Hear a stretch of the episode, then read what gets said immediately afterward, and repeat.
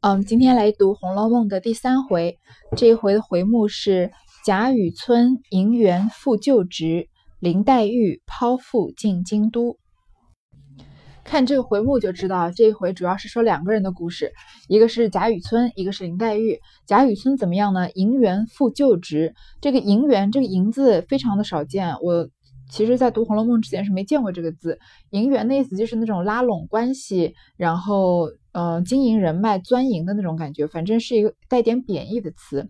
复旧职呢，恢复了以前的官职，所以就是贾雨村啊，通过这种钻营拉拢，嗯，恢复了原来的官职。官职。而林黛玉呢，抛腹进京都，就是离开他的父亲，进了京城。开始读，却说雨村忙回头看时。不是别人，乃是当日同僚一案参阁的号张如圭者。上一章不是结束在有人喊贾雨村说：“我给你报个喜吗？报报个喜信的。”他一回头看啊，不是别人，就是以前的一个同事，是一案参阁的一个官，名字叫张如圭。他本即此地人，阁后家居。经打听的都中奏准起复救援之信，他便四下里寻情找门路。忽遇见雨村，故忙道喜。这张张雨村啊，他本来是本地人，嗯，然后呢，因为他跟贾雨村一样的遭遇，也是被革职了，估计也是被人参了一本，然后就怎么样，家居就一直住在家里。然后他打听到都中奏准，这个京城里面呀，皇帝批准起复救援，重新用之前的官员。嗯，他就他便私下里找这个找门路，可以给他官复旧职。你觉得这段这句是不是写的很荒谬？因经打听的都中准奏起复救援之信，想想看，历朝历代哪有一个皇帝会突然嗯，就是决定啊，以前那些被革职的官员啊，都让他们复职吧？什么原因呢？有什么意义呢？为什么革了被人参过一本，肯定是有前科，做了做了，反正不是特别好的事情吧？被革职了，皇帝觉得朝中没有人用了，把原来的官官员再复旧职吧。这件事情在历史上是没有的，所以曹雪芹在这里写了写了这件看上去很荒谬的事，也是时时刻刻在这个《红楼梦》中给一个线索，告诉你啊，这不是一个历史真实的故事。就像后面讲到元春省省亲一样，怎么会有妃子进了皇宫之后还能出得来，回自己的家看看自己的家人呢？所以这个这个就跟元春省亲一个意思，是曹雪芹埋的一个线索，就就是，嗯，告诉你不要太把这件这本书的内容当真，也顺便是，嗯，就是避一下这个风头，让万一以后。有这种什么焚书坑儒的事情发生了，不要把这个《红楼梦》当做一个典型的例子。二人见礼，见了礼，张如圭便将此信告诉雨村，雨村自是欢喜，忙忙的续了两句，遂作别，各自回家。冷子兴听得此言，便忙献计，经雨村央烦林，令雨村央烦林如海，转向都中去央烦贾政。雨村领其意，作别。作别回至馆中，忙寻底报看真确了。两个人互相见面打了招呼之后，张如圭就把这个朝廷用朝廷要启用之前被革职的官员的消息啊，告诉了那个贾雨村。贾雨村呢，当然是很高兴，就跟张如圭张如圭呢随便说了两句话，然后就各自回家了。冷雨村在旁边，因为贾雨村不是跟啊贾雨村不是跟冷子兴在一起吗？冷子兴在旁边听到这句话。就给贾贾雨村出了个主意，让这个贾雨村啊央烦林如海来求这个林如海，因为让要求林如海干嘛呢？林如海只是个地方的言官呀，他让这个林如海啊去都中，到这个京城里啊去求贾政。林如海跟贾政什么关系？很清楚吧？林如海的夫人是贾政的妹妹，所以林如海呢是贾政的妹夫，而贾政呢是在是中央官员，是朝廷官员，是个员外郎了，对吧？所以虽然求林如海没用，但是让林如海呢帮他写一封推荐信去给贾政，正好贾雨村又姓贾嘛，让员外郎嗯给他开个后门，让他官复原职是还是很有可能的。从这里也看出来啊，贾雨村姓的这个命运真的是，嗯，应该说他的命比较好吧，总是见到一些贵人。之前遇到了甄甄士隐，现在呢随便在那个郊外晃一晃啊，遇到了冷子兴，然后呢又能遇到这个之前一起工作的这个张如圭，告诉他这个消息，又有冷子兴帮他献计。接下来你继续看，他遇到的贵人还多呢。然后呢，嗯，贾雨村呢听到了林冷子兴的意思之后呢，他懂得，他体会了他的什么意思，然后赶快就回到自己住的地方，然后把这个底报，把这个传递这件消息，就是官复原职消息的这个呃。报纸应该不是说报纸了，这个反正这个消息的载体呢，给他看看清楚了，发现是真的。从这里呢，冷子兴演说荣国荣国府的那一大段呢，冷子兴就在这里暂时退场了。所以之前那一大段通过通过冷子兴的嘴，告诉了一下大概大体荣国府和宁国府的关系，介绍了他们家的几辈人，大体的说了一下这个贾宝玉的故事。次日面谋之如海。如海道，天缘凑巧，因见京去世，都中家岳母面及小女无人依傍教育，前已遣了男女船只来接，因小女未曾大全，故未及行。此刻正思向蒙训教之恩，未经酬报，遇此机会，岂有不尽心图报之理？第二天呢，贾雨村就去见林如海，就教他。就请他帮忙这个央反贾政去给他官复原职。如海说什么？你看这贾雨村的命，贾雨村的命有多好？天缘凑巧，正好呀，呃，上天老天爷给机会，这一切啊都很巧合。因为我的因建京去世，建京是对自己夫人的建称，就像你尊称别人的呃这个父亲要说呃令尊啊令堂，然后嗯他们称自己的这个夫人，你自称自己的夫人啊就是建京或卓京。我这个都中家岳母呢，这个京城的岳母家，也就是贾府了，因为思念我的这个小女，也就是林黛玉，思念我的女儿，就是没有人依靠，没有人教育。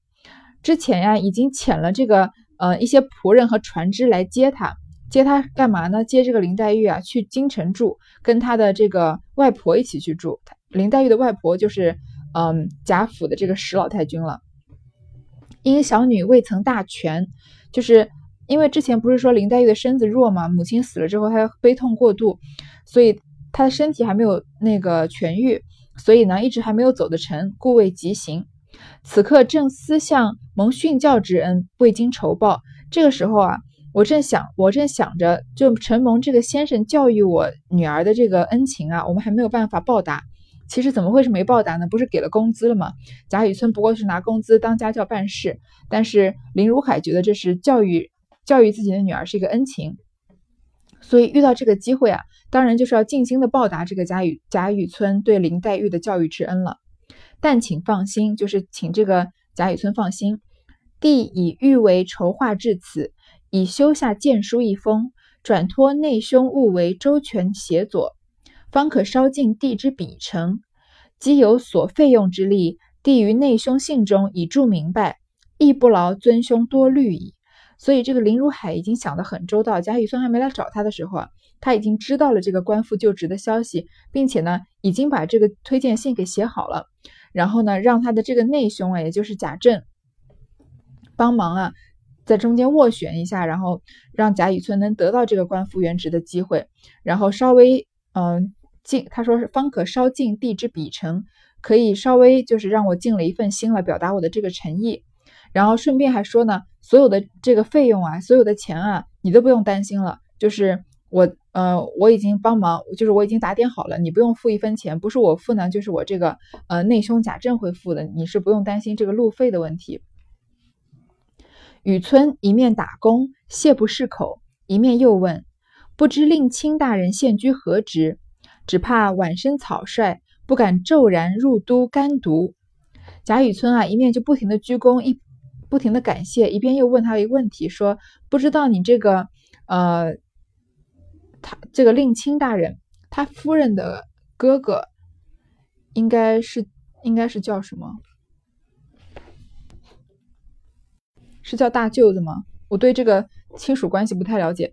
这个他说不知道，这个意意思就是贾雨村问这个贾政啊，说呃，就问这个林如海，不知道贾政的现在是什么官职，只怕我就莽莽撞撞的太草率了。”突然说错了话什么之类的，如海笑道：“若论社亲，与尊兄犹记同谱，乃荣公之孙。之前这个贾雨村跟冷子兴对话的时候，不是也说吗？他跟这个贾政啊，他们这一支是同谱的，同一个族谱的。然后呢，说这个贾政啊是荣国公之孙。大内兄现袭一等将军，名射，字恩侯。我的大内兄啊，我这个嗯大舅子吧，就是我我夫人的嗯大哥哥。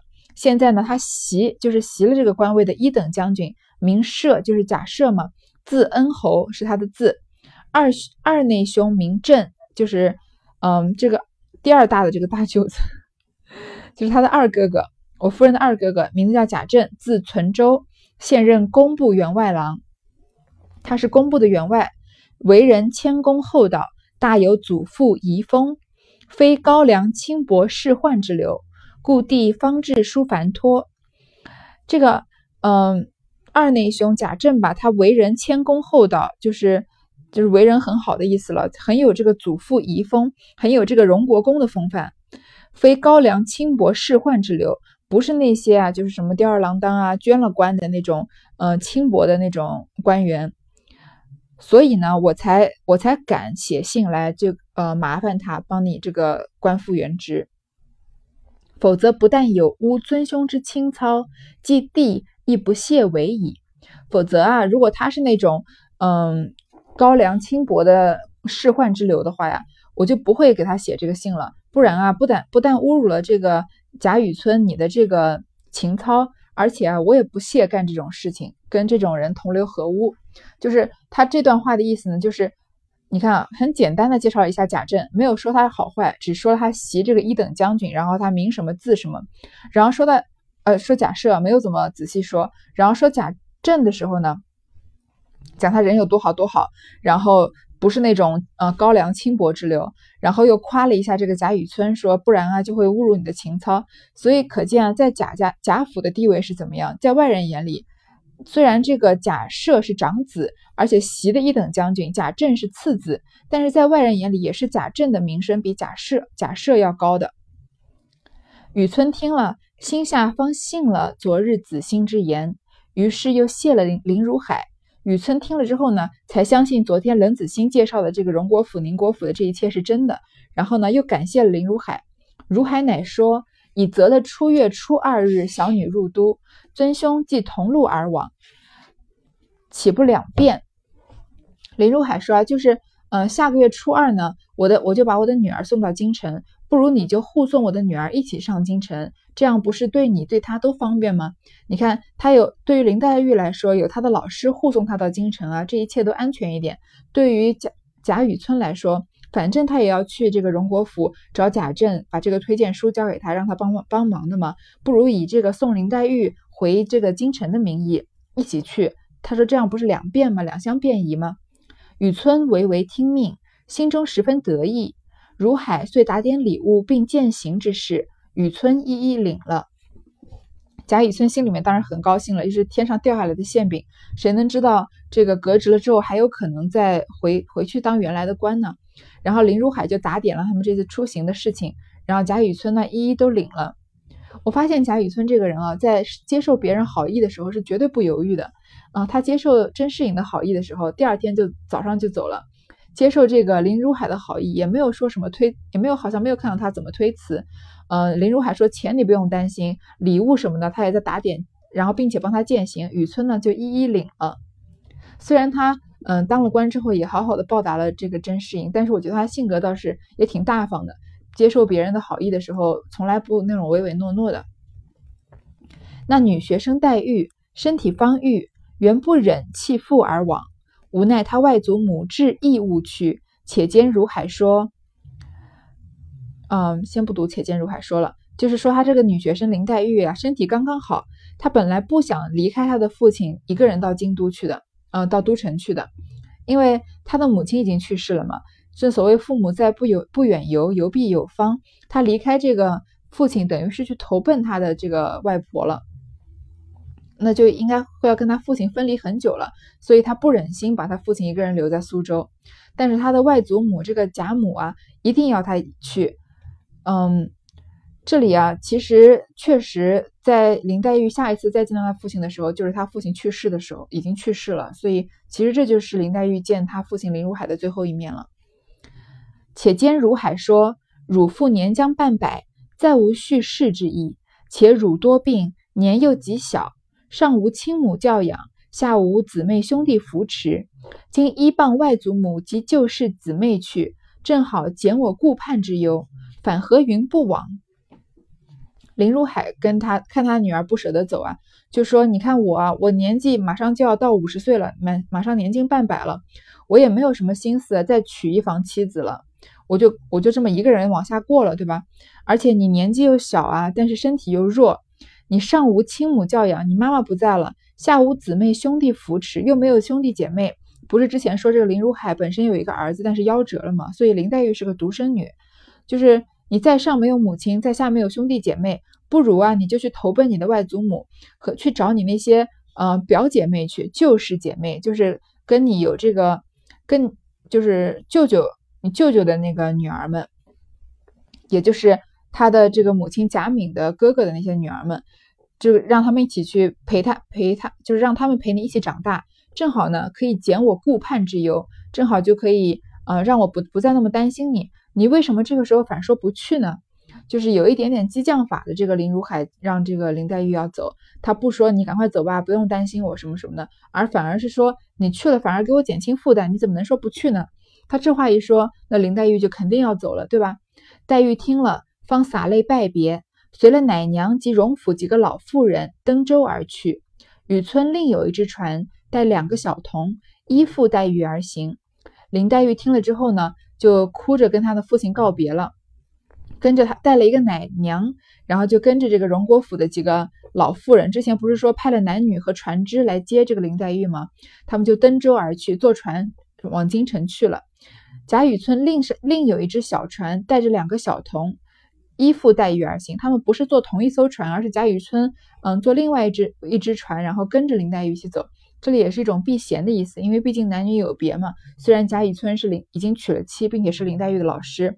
但是黛玉毕竟是一个未出阁的小女孩，黛玉这里啊也就才六七岁，对吧？有日到了都中，进入神经，雨村先整了衣冠，带了小童，拿着宗侄的名帖至荣府的门前投了。后来呢，就终于到了这个京城之后呢，贾雨村就换了衣服，带了他这个仆人，拿着这个林如海的名帖，因为。古代在拜见人，你就拜见大户人家，当然不是路上随便碰到一个人那种。你进大户人家都要名帖的，谁谁谁拜见，对吧？谁谁谁来，谁谁谁推荐我来见你。到后面啊，讲到这个，嗯，贾府要找要请这个尼姑的时候，请了这个妙玉，然后呢，他们说这个。妙玉啊，很清高，不轻轻易的不能不见人，不见人什么的。贾府是拿了名帖去见他的，所以名帖是一个比较正式的东西。成了名帖呢，一般就是，嗯，说，请你你愿不愿意就看在这个写名帖的人面子上来见我一面，这样。彼时贾政已看了媚丈之书，即忙请入相会，见雨村相貌魁伟，言语不俗，且这贾政最喜读书之人，礼贤下士。既若扶危，大有祖风。这个时候呢，虽然这个贾雨村和林黛玉才刚到呀，但是这个林如海的给贾政的信早就已经寄到了，所以这个时候贾政已经看过了他这个妹丈的书了，呃的书信，然后赶快就把这个贾雨村请到府里来。看到贾雨村呢，又来形容一下贾雨村这个帅哥的这个面貌，相貌魁伟，就是高大威武嘛，长得又比较帅，玉树临风的。言语又不俗，谈吐又不俗气。这个贾政啊，不是之前介绍他的时候说吗？他从小就爱读书，一心就是要走仕途的，所以他最喜欢这个读书人，跟读书人最谈得来，又礼贤下士，又不会因为一个人的出身低微啊而对他这个呃冷眼相看，而是会很礼让他下士，济弱扶危，又很喜欢帮助那些弱小或者呃遇到困难的人，大有祖风，很有他这个荣国公的风范。况又又记媚丈之意，因此优待雨村更有不同，便竭力内中协助。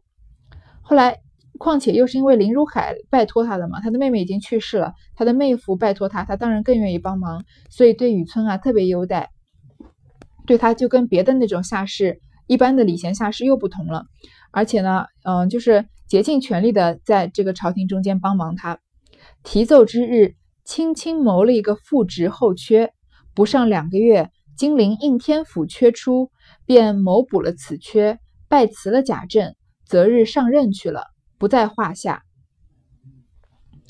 所以在这个呃上奏的时候啊，首先他是轻轻谋了一个副职后缺，就是不费吹灰之力的先帮他啊谋求了一个官位，这个官位肯定不是很重要的，但但是呢，就是让他在旁边待命。没过两个月呀。金陵应天府就有这个空缺出来，于是就让贾政呢，要对不起，于是就让这个贾雨村呢补了这个金陵应天府应天府的缺，去金陵上任去了。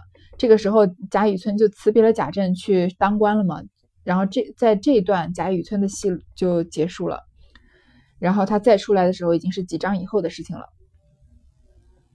且说黛玉自那日弃舟登岸时。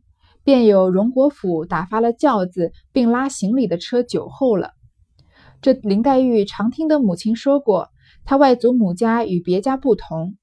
说那天林黛玉啊，嗯，到达京城上岸的时候呢，已经有荣国府的人打发了轿子和行李，在那个岸上等她，等了很久了。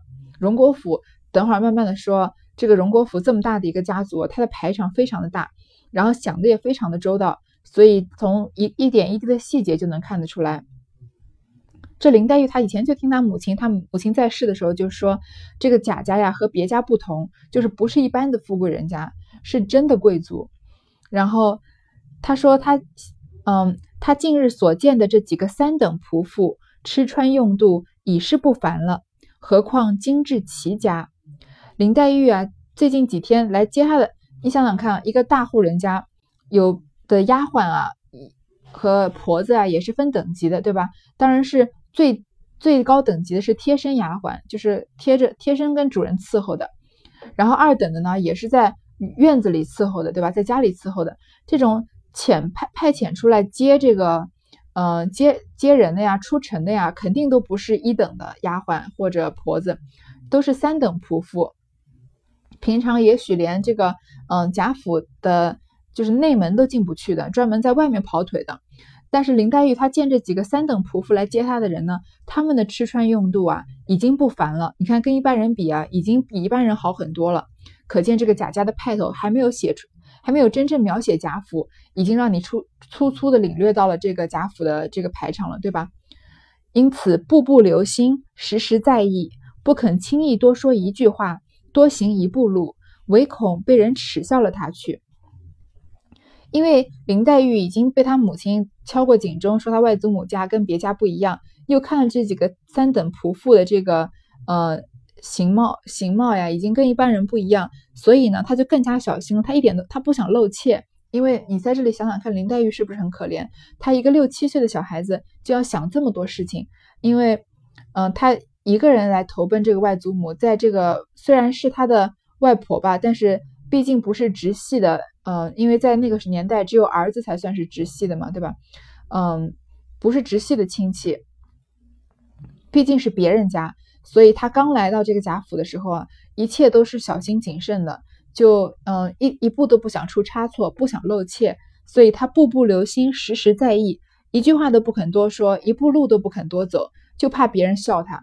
你看，一个六七岁的女孩子能想到这么多，是不是反过来说也是她的嗯？身世比较凄凉，没有人疼爱他的感觉，要自己一个人，嗯，要，嗯，要注意这么多事情。自上了轿，进入城中，从纱窗向外瞧了一瞧，其街市之繁华，人烟之富盛，自与别处不同。这并不不仅仅是林黛玉去见她的外第一次见她外婆，也是林黛玉第一次走出家门，对吗？因为古代的大小姐是大门不出二门不迈的，也许一直到结婚呀。到嫁人都不会上街啊，除了这个拜佛啊什么的，都不会都不会出，不会上街去逛一逛，更不用说出自己的城到另外一个城市去了。所以先从他从这个轿子隔着轿子的纱窗往外瞧一瞧啊，就看到这个京城跟苏州就不一样。京城的街市这么繁华，人人丁这么兴旺，这么多人啊，跟别的地方就不一样。又行了半日，忽见街北蹲着两个大石狮子。三间兽头大门，门前列坐着十来个华冠丽服之人。又走了半天呢，看见街北有两个大石狮子，然后那个门上有什么三个兽头，门前呀坐着十来个华冠丽服之人，穿着穿着非常华丽的人，正门却不开，只有东西两角门有人出入。这个古代人家的正门一般是不开的，除非迎接贵客什么才会开，其他时候呢都是从角门出入的。嗯，正门之上有一匾，匾上大书。赤造宁国府五个大字，正门顶上有一个牌匾，匾上写着“赤赤造宁国府”几个字。赤造就是奉皇命建造的这个宁国府。黛玉想到，这必是外祖之长房了。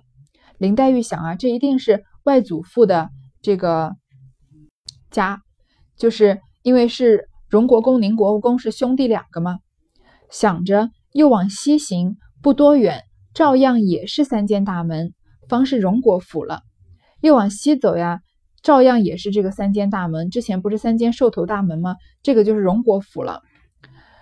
这个之前在讲他们冷子兴在讲那个荣国府、宁国府的结构的时候，我们说过，荣国府是故事发生的主要的地方，对吧？贾琏啊、王熙凤、贾宝玉、薛宝钗他们的大观园后来都建在宁国呃荣国府这边。宁国府那边有谁呢？贾蓉啊，贾蓉的妻子，呃，秦可卿，嗯，他的呃父亲贾珍，再往上贾敬那些人。荣国府的呃宁国府的戏份是比较少的，往后再慢慢展开了说。所以他写宁国府的时候呢，写的也比较简单，就说了一下大门有多么的富丽堂皇，坐着几个人什么的。然后你看他写宁国府的时候写的有多细啊，却不进正门，只进了西边角门。那轿夫抬进去，走了一射之地，将转弯时，便歇下退出去了。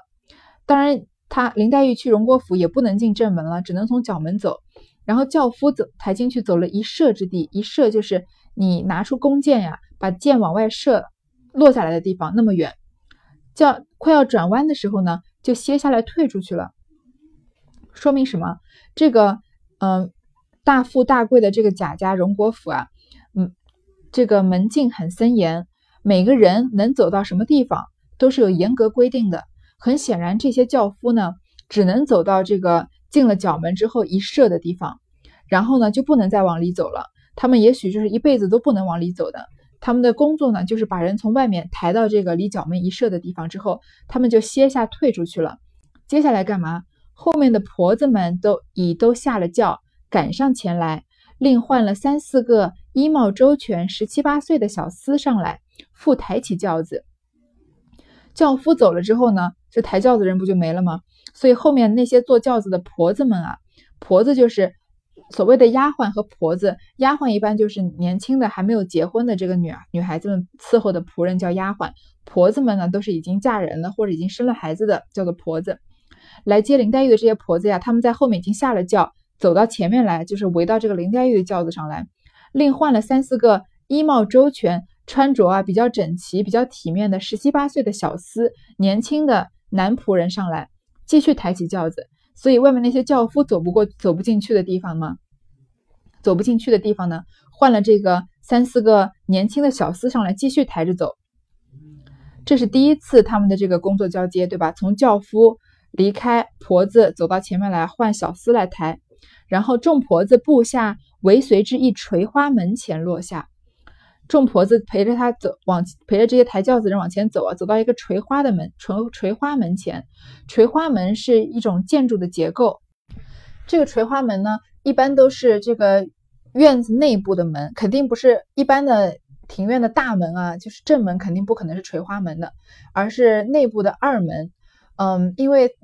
就是，也就是我们常说这个大门不出，二门不迈，形容以前，现在是形容一个人很懒了，不愿意出门。但是以前是说这个大家闺秀啊，不轻易的抛头露面。所以他说这个二门不迈的二门呢，就是这个垂花门。因为垂花门呢上面有这个柱子，然后呃这这个不是那个路旁边的两边的柱子哦，是顶的那个檐柱，屋檐的那个柱子往下垂着，然后呢有时候会把它。嗯，彩绘成这个花瓣的样子，所以叫做这个垂花门。然后在这个二门门口呢，他们在垂花门前面就停下了。众小厮退出，众婆子上来打起轿帘，扶黛玉下轿。然后走到垂花门的时候呢，小厮也不能往前走了。刚刚之前是轿夫不能往前走，现在小厮也退下来了。然后因为进进去呢，就要看到女眷了嘛。众婆子打起轿帘，把轿子的帘扶起来，扶这个林黛玉下轿。林黛玉扶着婆子的手进了垂花门，两边是抄手游廊，当中是穿堂，当地放着一个紫檀架子大理石的大插屏。林黛玉呢，就扶着婆子们的手往这个垂花门里面走，进了二门了。